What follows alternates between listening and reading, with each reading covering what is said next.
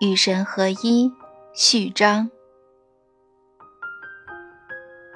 神在过去许多年，已经许多次，以许多种方式和你们说话，但很少如这次般直接。这次我直接和你们说话，而这在整个人类历史上只发生过少数几次。很少有人敢于以这种方式聆听我。敢于直接聆听我，将他们所听到的话与他者分享的人就更少了。既聆听又分享的极少数人，曾经改变了世界。他们当中有伊索、孔子、老子、佛陀、穆罕默德、摩西和耶稣，也有庄子、亚里士多德、黄渤。撒哈拉、摩诃维拉、克里希那穆提，以及瑜伽南陀、拉玛那玛哈希、加比尔、拉尔夫·沃尔多、爱默生、释一行、伊丽莎白·克林顿，还有施利·奥罗宾多、特蕾莎修女、梅赫巴巴、甘地、纪伯伦、巴哈欧拉。厄尼斯特·霍尔莫斯、塞巴巴，包括圣女贞德、亚西西的方济各、约瑟夫·史密斯和其他更多此处没有提到的人。这个名单可以继续列下去。然而，相对于曾在你们星球生活过的总人数而言，他们仍然不过是沧海一粟。这少数人都是我的使者，因为他们尽可能彻底地理解内心的真相，又尽可能纯粹地将其传达给世人。虽然他们的理解和传达并非尽善尽美，但终究为你们增添了非凡的智慧，整个人类因此获益匪浅。令人称奇的是，他们洞见的道理何其相似。这些道理虽然在不同的时间和地点被讲述出来，中间也许相隔数个世纪，甚至分属不同宗教，但就像是同一时间说出来的，相悖之处微乎其微，相通之处却是俯拾皆是。现在是时候将其他仍活着的人囊括进这份名单了，让他们成为。我的使者，我们将用一个声音说话，当然也可以不用。至于怎么选择，任何一直以来那样，由你们来决定。因为在每一个此刻，你们都在做出决定，并通过行动宣布这些决定。最初，你们的想法就是我的想法，而我的就是你们的。因为在最初的时候。不可能有别的情况，太极唯有一个本源，那个本源就是太极，所有事物都自那个本源发端，然后充盈于天地之间，作为整体的个体而存在着。这些对唯一信息的个体解释，创造了化一为多的奇迹，而这种繁复多样的一体性，便是你们所谓的生活。生活即是得到诠释的神，也就是说，生活既是转化为许多形式的神。第一层转化是从无形的整体转化为无形的个体；第二层转化是从无形的个体转化为有形的个体；第三层转化是从有形的个体转化为有形的整体；第四层转化。是从有形的整体转化为无形的整体，生活的循环至此完整。神的转化持续不断，这个过程在神的整体之内产生了无数的变化。我把这种整体的内部变化称为个体化，它是对并非割裂却可以被分别表现之整体的个体表现。对我来说。个体表现的用意在于，通过经验作为各部分的我，而经验作为整体的我，尽管整体大于各部分的总和，我却只能通过认识总和来经验整体，而这便是你们的身份。你们是神的总和。我曾多次告诉你们这个道理，你们当中有许多人也曾听说过这个道理，只不过把它理解成你们是神的子息。那个说法也是正确的。你们确实是神的子女，然而你们用什么标签或者名称，其实并不重要，反正表达的都是相同的意思。你们是神的总和。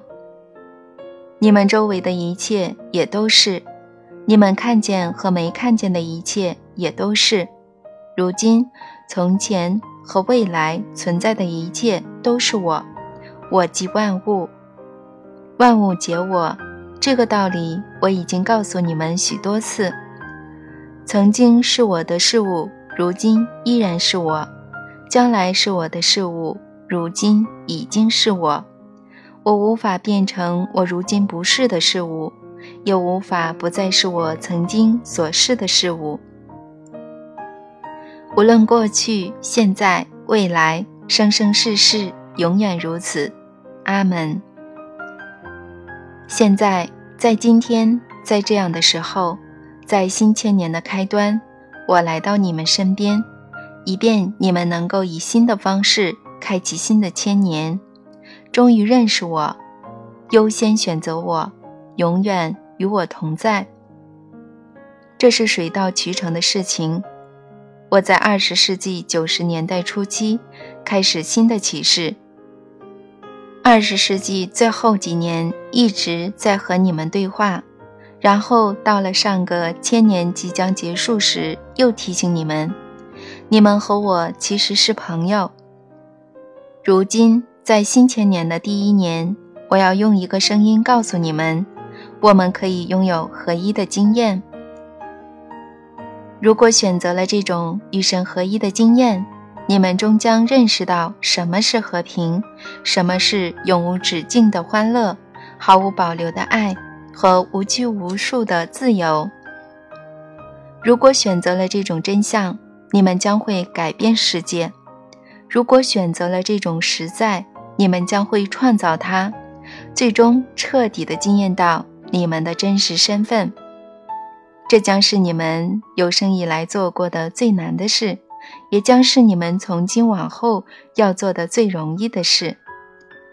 说这将是你们有生以来做过最难的事，是因为你们将不得不抛弃原有的自我认知，不再否定我。说这将是你们从今往后要做的最容易的事，是因为其实你们什么也不必做，你们只需要成为我就可以了，甚至连成为我也无需刻意去做，只需简单的承认就可以。这无需行动，只需认可。我一直在寻求你们的认可，当你们认可我，我便得以走进你们的生活。你们承认自己和我是一体，这是你们进入天堂的门票。我得以进入你们的心，你们也就得以进入天堂。而你们的天堂也可以是在人世间。当分离的时代结束，团聚的时代来临，人间天堂将会真的存在。那种团聚既包括你们和我的团聚。也包括你们和其他人和一切生灵的团聚，这也是我委托当今的使者再次告诉你们的道理。你们知道他们是我的信使，是因为他们全都带着相同的信息。我们所有人是一体，这是最为重要的信息。其实这是唯一的信息。生活中其他一切都反映了这道信息，其他一切。都发出了这道信息，可惜你们到目前为止还没有听进去。你们经常听到这个道理，却没有听进去，所以你们才会惊艳到如此之多的惨剧、悲哀、冲突和心痛。所有的命案、战争、强奸、抢劫，所有精神上、语言上和身体上的攻击，都是因此而起。所有的疾病和不适，以及你们所谓的死亡，也都是因为你们没有听进去这个道理。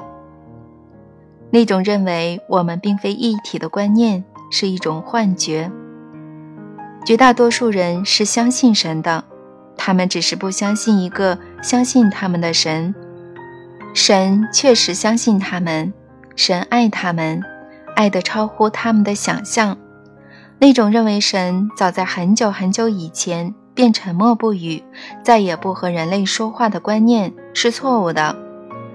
那种认为神生人类的气，所以将人类踢出天堂的观念是错误的；那种认为神让自己充当判官，并决定哪个人该去天堂或者地狱的观念是错误的。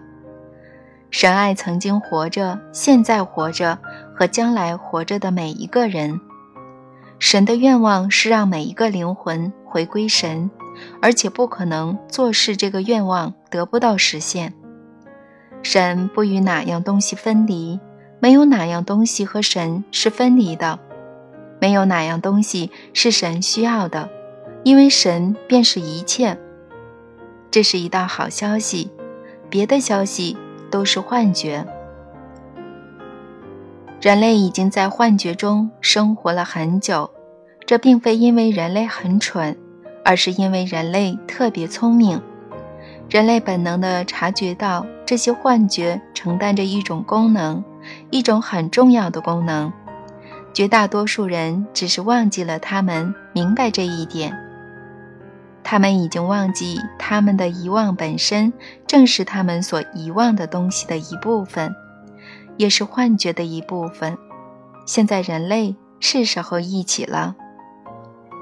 你将和其他人一起。成为引领这个过程的先锋，结合你目前的生活状况来看，这并不奇怪。你之所以来读这本书，是为了忆起人类的种种幻觉，以便今后再也不会陷入这些幻觉之中，而是清楚地认识到终极实在，在你的生活中再次达到与神的合一。你来读这本书的机缘是很完美的。而且明显并非出于偶然。你来读这本书，是为了从经验上认识到神就在你的体内。只要你愿意，你随时能够和造物主相逢。你可以在你的体内或者身边经验和发现造物主，但你必须看穿人类的种种幻觉，你必须忽略它们。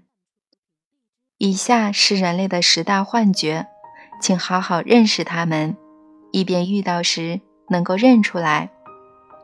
一、需求存在；二、失败存在；三、分离存在；四、匮乏存在；五、资格存在；六、审判存在；七、天谴存在；八、条件存在；九。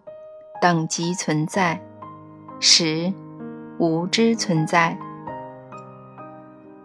前五种是有形的幻觉，和你的身体生活有关；后五种是无形的幻觉，和思想观念有关。在这次交流中，每一种幻觉都将得到详细的探讨，你将会明白它们分别是怎么被创造出来的。又如何影响了你的生活？在这次交流结束之前，你将会懂得如何随心所欲地化解这些幻觉的影响。喏，要进行真正坦诚的交流，你首先必须暂时别去怀疑你听到的东西。现在，我请求你这么做，请暂时放下你关于神和生活的一切固有观念。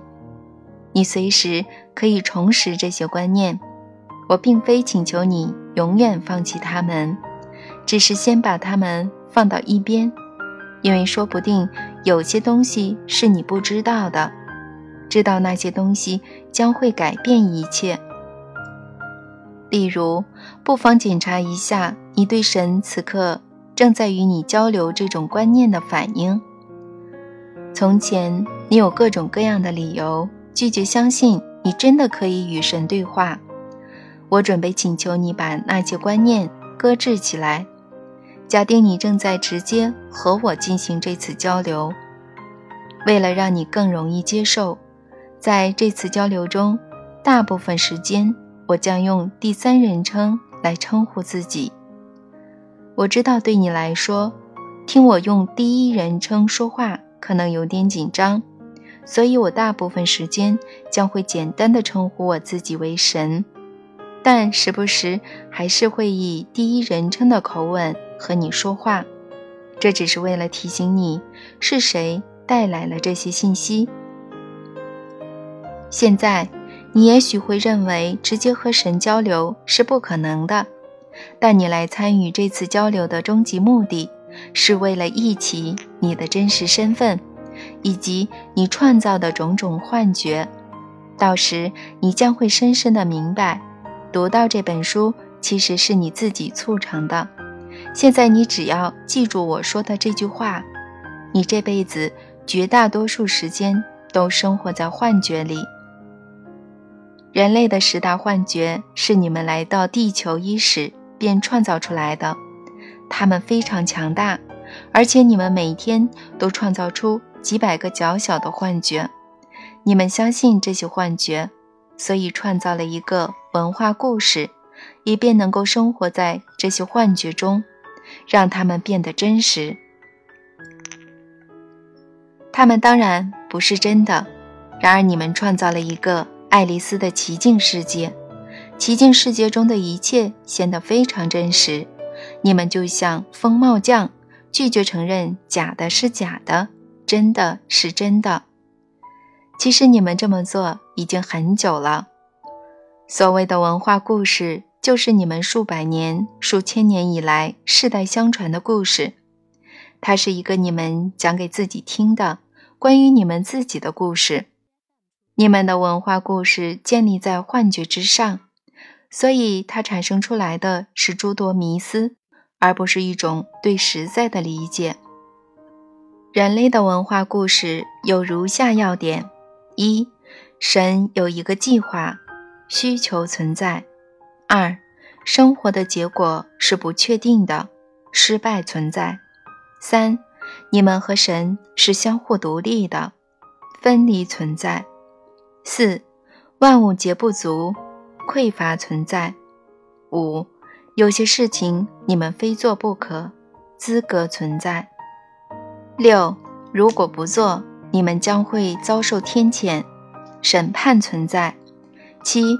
那种天谴是永恒的沉沦，天谴存在。八，所以爱是有条件的，条件存在。九，只要认识和满足这些条件，你便高人一等，等级存在。十，你们并不知道这些都是幻觉，无知存在。这个文化故事极其深入人心。乃至你们现在全面的、彻底的将其付诸实践，你们相互之间都说世事便是如此。你们相互之间这么说已经有好几百年，实际上应该是有好几千年。你们这么认为已经太久，导致这些幻觉和故事滋生出了许多迷思。这些最为典型的迷思。已经被简化为各种观念，比如说“天意不可逆”“适者生存”“赢家通吃”“凡人生而有罪”“犯罪的代价是死亡”“神曰报应在我”“无知是福”“只有神才知道”，还有许多其他同样消极和无意的说法。基于这些和终极实在毫无关系的幻觉、故事和迷思，许多人对生活形成了如下的观点：我们出生在一个充满敌意的世界，主宰世界的神规定有些事情我们必须做，有些事情我们不能做。如果我们混淆了这两种事情，这位神将会用无尽的酷刑来惩罚我们。我们对生活最初的经验是与母亲、与我们生命的来源分离，这为我们整个人生经验奠定了基调。我们总觉得自己与所有生命的来源是分离的。我们不仅与所有生命分离，也与生活中的其他一切分离。天地间存在的万事万物都存在于我们身外，我们与天地万物是相互分离的。我们不想这样，然而实际上就是这样。我们希望情况与此相反。并不惜为之而努力。我们想要再次与万物合一，尤其想要彼此融为一体。我们也许不知道为什么，但就是近乎出自本能的想要这么做，好像这么做是很自然的事情。唯一的问题在于，其他事物或者其他人似乎总是无法让我们得到满足。一样东西，只要是我们渴望得到的。我们便总是觉得拥有的不够多，我们无法得到足够多的爱，无法得到足够多的时间，也无法得到足够多的钱。如果我们觉得只有得到一样东西才会感到快乐和满足，那么无论这样东西是什么，我们总是嫌不够多。每当觉得够了，我们立刻又会想要更多。让我们快乐的东西总是不够，所以我们必须努力做事，才能尽量多得到一些。世间一切，无论是神的爱还是富裕的生活，都需要我们去做一些事才能换来。单纯的活着是不够的，因此我们就像生活中的一切，总是处在不够的状态。因为单纯的存在并不足够，竞争。于是开始，如果世上的好东西不够多，那么我们不得不为他们相互竞争。我们不得不竞争一切，包括神。这种竞争很残酷，它关乎我们的存活。在这种竞赛中，唯有适者才能生存，而且赢家通吃。如果失败了，那么我们活在人世与活在地狱无异。如果在争取神的竞赛中落败，我们死后将再次惊艳到地狱，这回可是永世不得翻身。死亡其实是神创造的，因为我们的祖先做出了错误的选择。亚当和夏娃原本在伊甸园里过着长生不老的幸福日子，但是后来夏娃吃了知善恶树的果实，于是神大发雷霆。把他和亚当赶出了伊甸园。这个神首先判处他们以及他们的子子孙孙死刑，因此肉身的生命是有限的，不再永恒。生活中的一切也是如此。然而，神愿意让我们重获永生，前提是我们不再违反他的规则。神的爱是无条件的，有条件的只是他的奖赏。神爱我们，即便他让我们沉沦在永恒的苦海，他受到的伤害比我们更大，因为他真的想要我们回家。但如果我们做错事，他也爱莫能助，这取决于我们。因此，诀窍就在于别犯错。我们需要过着一种循规蹈矩的生活，我们必须努力这么做，而为了这么做。我们不得不弄清楚神想要我们做什么，不想我们做什么。如果我们不能分辨对错，那么也就无法取悦神，也无法避免得罪他。所以，我们必须弄清楚。要弄清楚，其实也不难。我们只需要倾听先知、导师、圣徒和我们的宗教的创始人怎么说就可以了。由于宗教不止一种，宗教的创始人也不止一个，所以我们必须选择正确的一种。假如选错了，我们将会变成失败者。选择正确的宗教会让我们变得出色，我们因此高人一等，因为真相站在我们这边。有了这种更为优秀的身份，我们无需参与竞争，也能夺取胜利的果实。我们慢慢习惯了在竞争开始之前便宣布自己为赢家。正是这种心态，促使我们抢占了一切有利地位，制定专属于我们的生活规则。而别人要是遵守这些规则，想赢得真正的大奖，几乎是不可能的。我们这么做谈不上卑鄙无耻，只不过是为了保证胜利属于我们，这是天经地义的啊！毕竟真相掌握在我们的宗教、民族、种族、性别和政党手中，所以我们理应成为赢家。因为理应获胜，所以为了取得胜利，我们有权利威胁别人，有权利打击别人，甚至在迫不得已的情况下。还有权利杀了他们。也许人世间有另外一种生活方式，也许神有另外一种更为宏大的真相，但就算有，我们也不知道。其实，我们是不是可以去了解这种真相还不一定，说不定我们不应该尝试去了解它，更不应该尝试真正的认识和理解神。尝试这么做显得很自大。而宣布你已经这么做，则是对神的亵渎。神是未知的智者，是不动的动者，是无形的至尊。为了像从前那样拥有不灭的生命，我们必须避开神的惩罚。为了避开神的惩罚，我们必须领受神的爱。为了领受神的爱，我们必须取得一些资格。为了取得这些资格，我们必须认识真相。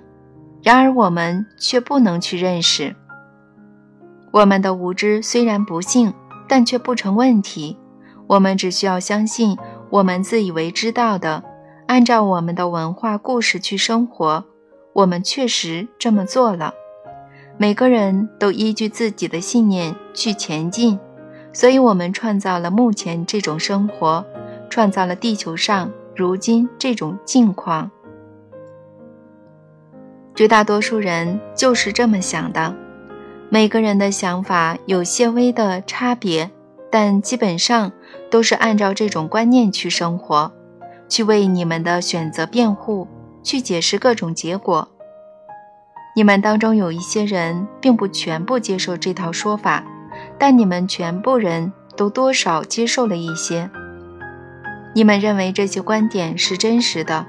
不是因为他们反映了你们内在的智慧，而是因为别人说过他们是真实的。从某个层面上来说，我们不得不迫使自己相信他们，这个叫做以假当真。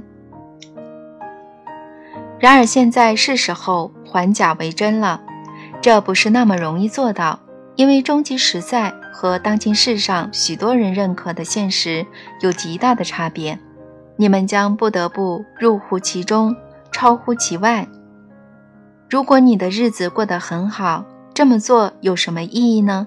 没有，那将不会有意义。如果你满意自己的生活，满意当今世界的样子，那么你没有理由改变你的实在，抛弃这套以假当真的观念。这个消息是说给那些对当今世界不满意的人听的。现在我们要逐一审视十大幻觉，你们将会看到每一种幻觉如何促使你们在地球上创造出目前你们所过的这种生活。你们将会发现，每一种幻觉都建立在前一种幻觉之上。许多幻觉听起来十分相似，那是因为它们确实大同小异。所有的幻觉无非是第一幻觉的变体。他们进一步扭曲了第一个歪理。你们也将发现，每一种新的幻觉都是为了解决前一种幻觉中的漏洞而产生的。到了最后，由于厌倦了修补漏洞，你们采取了简单的做法，就是承认你们实在无法理解最后的幻觉，也就是无知存在的幻觉，因此而出现。这个幻觉使得你们可以耸耸肩膀，不再尝试去解决谜团。